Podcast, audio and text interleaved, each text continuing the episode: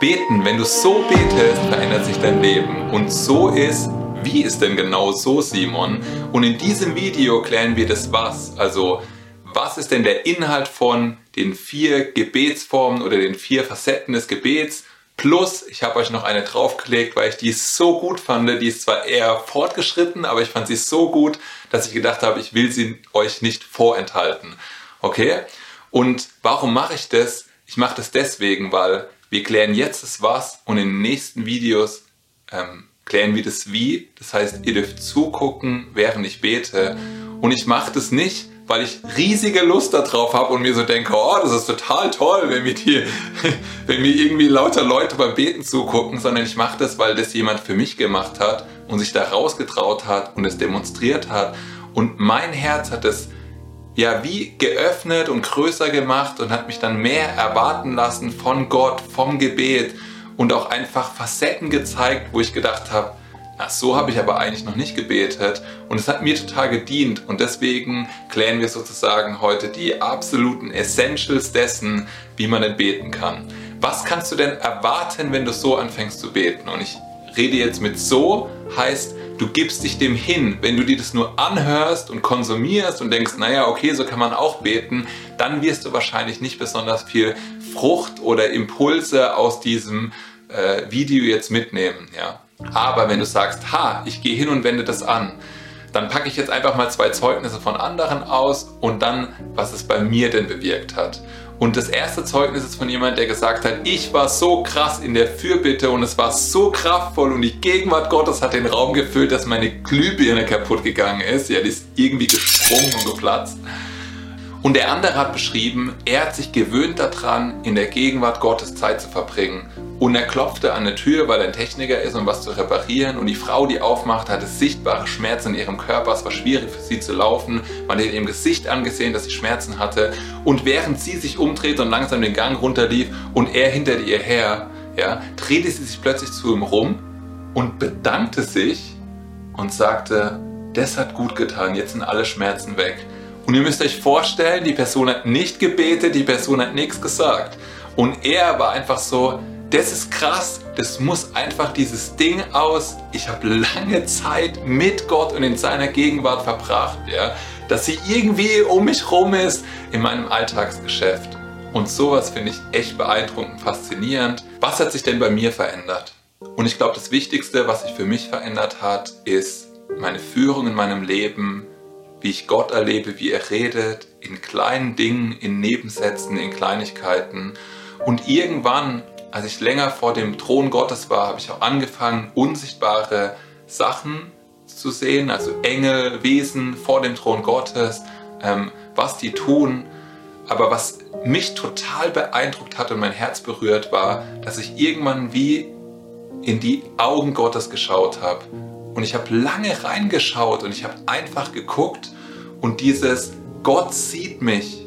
Er sieht mich jetzt gerade so, wie ich hier bin. Und, und es ist einfach verändernd, wenn Gott einen einfach nur anguckt. Das hat mich total bewegt und verändert. Und das habe ich auch mit in den Alltag genommen. Ich habe plötzlich in verschiedenen Situationen innegehalten und ich habe geguckt und es war so, krass, Gott guckt mich gerade an. Er guckt mich irgendwie immer an. Aber es hat sich wie sensibilisiert für mich, dass ich das halt wahrnehme in meinem Leben. Und das war sozusagen Einblicke während des Gebets in die geistliche Welt.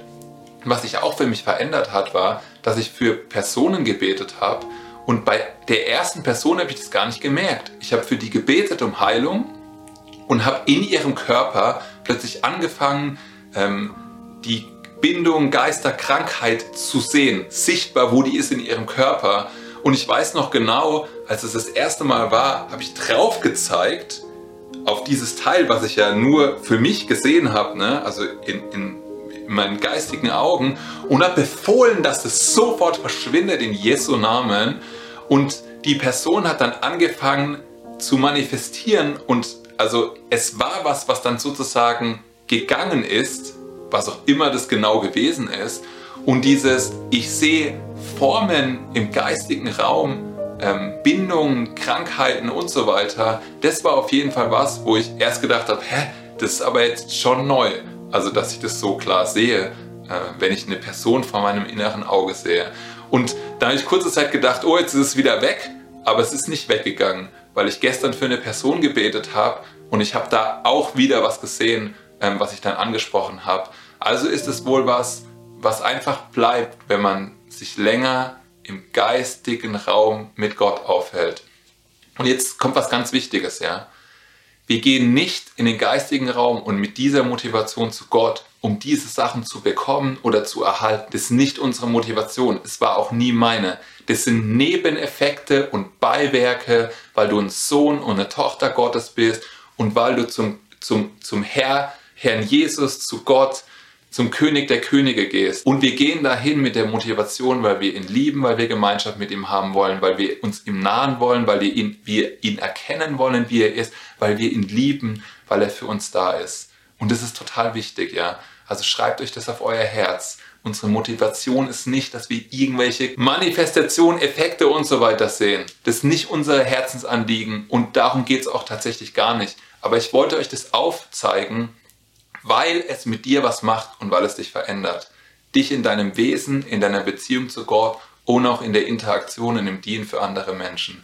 Und ich glaube, das ist total wertvoll und ich glaube auch, das ist Gottes Wunsch für uns, für seine Söhne, seine Erben, seine Kinder, seine Hände und Füße hier auf Erden, damit wir effektiver werden im Gebet und auch im Dienst am nächsten. Aber in diesen Teilen beleuchten wir tatsächlich unser eigenes und persönliches Gebet mit Gott. Wenn du ein tieferes Gebetsleben willst, bist du also hier genau richtig. Und wir reden über vier Essentials und ich habe mir mal ein Akronym überlegt und das habe ich ABBA genannt, also A-B-B-A, genauso wie ABBA Vater. Und nur der Vollständigkeit halber sage ich es einfach mal dazu. Das ist, um euer Gebetsleben zu ergänzen. Okay? Gott, der Heilige Geist, führt das Gebetsleben mit euch. Wenn ihr euch Fragen stellt, dann stellt ihr euch Fragen. Und wenn ihr im Gespräch seid, seid ihr im Gespräch. Und wenn ihr euch anders führt, was anderes zeigt, ähm, euch in eine andere Richtung zieht, dann macht ihr das. Ja? Ihr seid hier in einem Dialog mit Gott, was Gott halt macht, sagt und tut in eurem Leben, okay? Das heißt, wir reden über Essentials und andere Gebetsformen, damit die euer Gebet vervollständigen oder vertiefen können. Das sind keine strikten Konzepte. Du musst nicht immer beim Anfang anfangen und am Ende sein. Du kannst in der Mitte, am Ende oder am Anfang anfangen. Und du kannst auch bei dem ersten A, so mache ich das zum Beispiel ganz oft, kannst du auch ewig verharren und dann machst du halt tagelang im Endeffekt nichts anderes. Nur damit ihr mein Herz verstanden habt da drin, ja. Es soll euch ja freisetzen und nicht beschränken. Und es soll euch auch nicht ein festes Konzept und Struktur geben, sondern es soll euch eine erweiterte Perspektive auf Möglichkeiten im Gebet geben und einige von den Sachen macht ihr vielleicht auch schon davon. Fangen wir bei dem ersten A an und das erste A steht für Anbetung. Warum genau sollten wir denn mit Anbetung anfangen? Und ich glaube, dein Herz balanciert sich genau richtig in die Gemeinschaft Gottes hinein, wenn du erkennst, wie gut er ist, wie gut er es mit dir gemeint hat, was für Charaktereigenschaften er hat, warum er absolut anbetungswürdig, absolut heilig, wunderbar, warum es super ist, mit ihm näher zu haben. Und als Jesus über Gebet gelehrt hat, in Matthäus 6, da sagt er, ich lese es einfach mal vorne ab bis zu dem Anfang, der mir wichtig ist, Du aber, wenn du betest, geh in ein Kämmerlein und schließe deine Tür zu und bete zu deinem Vater, der im Verborgenen ist, okay? Du ziehst dich zurück, um alleine Gemeinschaft mit Gott zu haben. Und dein Vater, der ins Verborgene sieht, wird es dir öffentlich vergelten, okay? Also Gott sieht, was du brauchst und er wird dir das physisch öffentlich vergelten, ja? Und wenn ihr betet, sollt ihr nicht plappern wie die Heiden, denn sie meinen, sie werden erhört um ihrer vielen Worte willen. Es geht also um deinen Herzensdialog mit Gott, nicht um vorgefertigte, abgeschriebene, nachgesprochene Gebete. Es muss kein schöner, schön formulierter Satz sein, wenn du zu Gott kommst. Du kommst so, wie du kommst und du redest so, wie es dir in deinem Herzen ist. Und wenn das Stottern ist, ist es Stottern. Und wenn es nur halbgare Sätze sind, sind es halbgare Sätze. Und wenn du sprachlos bist, dann bist du sprachlos, okay? Du kannst einfach ganz frei sein. Es ist dein Vater und er ist gut und er liebt dich. So oder so. Und wenn ihr betet, so sollt ihr nicht plappern wie die Heiden, denn sie meinen, sie werden erhört um ihrer vielen Worte willen. Darum sollt ihr ihnen nicht gleichen. Denn euer Vater weiß, was ihr benötigt, ehe ihr ihn bittet. Okay, das ist auch ganz wichtig, sich zu vergegenwärtigen. Deshalb sollt ihr auf diese Weise beten. Das sagt uns Jesus, ja. Und er sagt, und da kommen wir zum Knackpunkt, unser Vater, der du bist im Himmel, geheiligt werde dein Name. Geheiligt werde dein Name. Geheiligt werde dein Name. Und es ist einfach wunderbar. Wir steigen ein, indem wir Gott, der der Schöpfer von allem ist, allwissend, allmächtig, immer gut, liebend, voller Gnade und Barmherzigkeit, indem wir ihn für das hochhalten, was er ist, was seine Charaktereigenschaften sind, was sein Wesen ist, was er ist. Und es ist gut. So kann man sich total gut Gott nahen. Wie machst du das also? Das Wie klären wir ja noch. Ich habe gerade einige Attribute von Gott aufgezählt. Und es geht nicht darum, dass du richtig viele Sätze sprichst, die ganze Zeit, sondern es geht darum, du nimmst dir ein Attribut von Gott. Ja. Zum Beispiel, du könntest auch nur sagen Gott. Also du nimmst dir ein Attribut von Gott. Zum Beispiel Franz von Assisi. Über ihn wird gesagt, er hat sich immer so zwei Stunden auf den Berg begeben und äh, von Zeit zu Zeit verließ ein einziges Wort seine Lippen und es war Gott. Das ist auch schon Anbetung, wenn du einfach versuchst mit deinem Verstand und mit deinem Herzen zu fassen, er ist Gott. Ja? Oder du sagst, du bist Liebe. Und dann verbindest du mit der Liebe und mit dem, was Gott ist, verbindest du bestimmte Sachen. Und in diesem Prozess, wenn du damit anfängst, ja, du machst dir Gedanken darüber, Gott ist Liebe. Du redest mit ihm in Gemeinschaft darüber, Gott, du bist ja Liebe. Dann merkst du schon, Gott öffnet dir Sachen. Er sagt was dazu. Er wird persönlich mit dir. Er stellt eine Herzensverbindung mit dir her. Und das ist tatsächlich der Knackpunkt in dem Gebet, in den wir rein müssen. Und manchmal dauert es auch ein paar Minuten, bis man da drin ist. Manchmal dauert es auch 10 oder 15 Minuten, bis man da drin ist. Und umso öfter man das trainiert hat, umso schneller kann man in die Gegenwart Gottes, in die Anbetung kommen. Und was ich auch bemerkt habe, ist, Gott gibt einem visuelle Bilder. Das ist unterschiedlich und individuell für jeden. Ja, aber er schenkt einem Bilder, wie man sich ihm naht, wie das aussieht, was man mit ihm macht, wie man mit ihm isst oder sitzt oder wo du stehst oder, oder all diese Sachen, ja. Und ob du jetzt mh, hm, deine Herzensbeziehung mit Gott oder mit Jesus hast, das kannst du einfach für dich ähm, bestimmen, äh, wie das gerade für dich dran ist, ja. Ich persönlich interagiere ähm, am liebsten äh, mit Gott dem Vater, ja. Das nächste B heißt bekennen. Man könnte auch Identitätsfokus mit reinbringen, weil da geht es eigentlich darum, um Bekennen. Wo sind wir kürzer getreten wie das, was Jesus für uns vorgesehen hat, wie das, was Gott über uns denkt, sagt und das Potenzial, das er in uns sieht. Und dann rede ich davon, dass zum Beispiel in 1. Johannes 1.9 heißt, wenn wir aber unsere Sünden bekennen, so ist er treu und gerecht, dass er uns die Sünden vergibt und uns reinigt von aller Ungerechtigkeit. Und ich glaube, es ist ganz gut, hin und wieder innezuhalten und mit Gott darüber zu reflektieren, wie war denn mein, meine Woche oder mein Tag, ja? Und was genau möchtest du mir denn highlighten oder zeigen, was nicht so gut gelaufen ist? Wo hat mich vielleicht jemand gekränkt? Und dann kannst du der Person vergeben und sie freisprechen und sie segnen damit Gott sie auf den richtigen Weg führt. Und für andere beten ist immer eine total wichtige Sache. Das ist also einmal die Komponente aus, ähm, ich gucke, dass mein Herz rein bleibt, ähm, genauso wie Gott sich das für uns wünscht. Wir halten keinen Menschen gebunden, okay? Amen. Und dann haben wir noch diese Komponente aus, und das ist sehr, sehr wichtig, weil wir wollen ja werden wie Jesus. Amen. Und dann ist die Frage, was ist Jesus in uns und wer sind wir in Jesus und welches Potenzial sieht Gott denn in uns? Welche DNA hat er uns denn gegeben? Was bedeutet es denn, dass wir Erbe und Söhne Gottes sind und heilig und tadellos und unverklagbar? Was bedeutet es denn, dass wir seine Hände und Füße hier auf der Erde sind? Zu was hat Gott uns denn befähigt? Selbst wenn wir diese Fähigkeit noch nicht in unserem Alltag sehen. Und es ist wichtig, weil diese Gedankengänge, die verändern, die verändern uns und die verändern unser Leben. Und dann sind wir bei, wir hatten Anbetung und wir bekennen und dann sind wir beim dritten Buchstaben, nämlich dem B und das heißt bedanken. Wir bedanken uns bei Gott. Und es gibt so viele Bibelstellen, dass wir alle Zeit dankbar sein sollen. Und zwar zum Beispiel in Epheser 5,20, da steht, sagt alle Zeit Gott, dem Vater, Dank für alles in dem Namen unseres Herrn Jesus Christus. Und in Kolosser 4,2 steht, seid ausdauernd im Gebet und wacht darin mit Danksagung. Und in Psalm 106,1 steht, Halleluja, dank dem Herrn, denn er ist gütig, denn seine Gnade währt ewiglich. Und sie währt ewiglich. Und es ist total gut für uns, das zu wissen.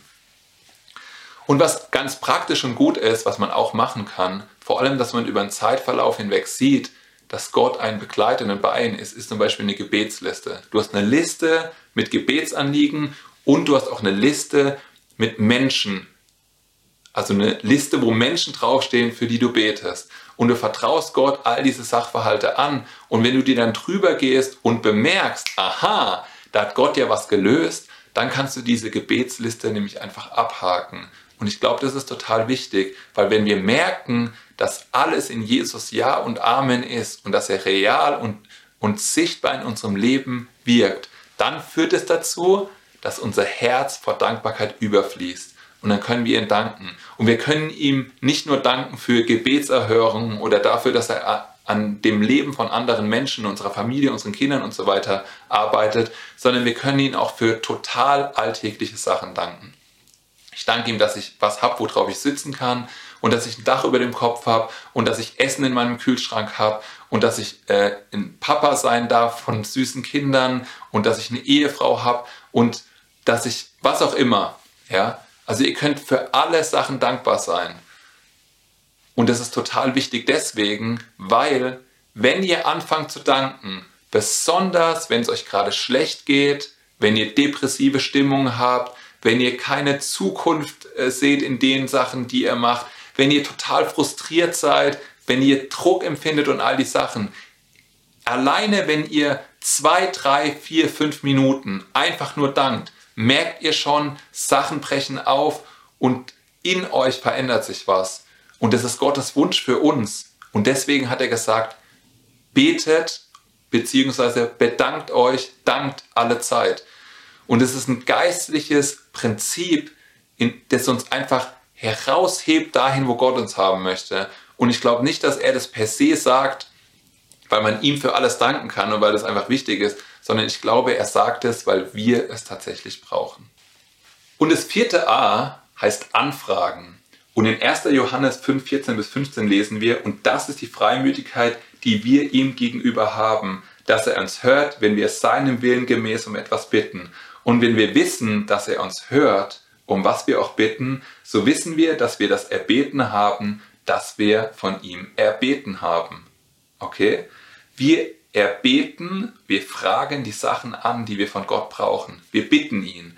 Und das ist weniger was, was wir für uns persönlich brauchen. Ihr erinnert euch, als ich über Anbetung gesprochen habe und euch vorgelesen habe, was Jesus sagt, da hat Jesus gesagt, wir sollen nicht so viel plappern, Gott weiß doch sowieso, was wir brauchen. Und ich habe das erlebt, weil ich meistens nicht zu diesem A komme, sondern ich hänge bei der Anbetung fest.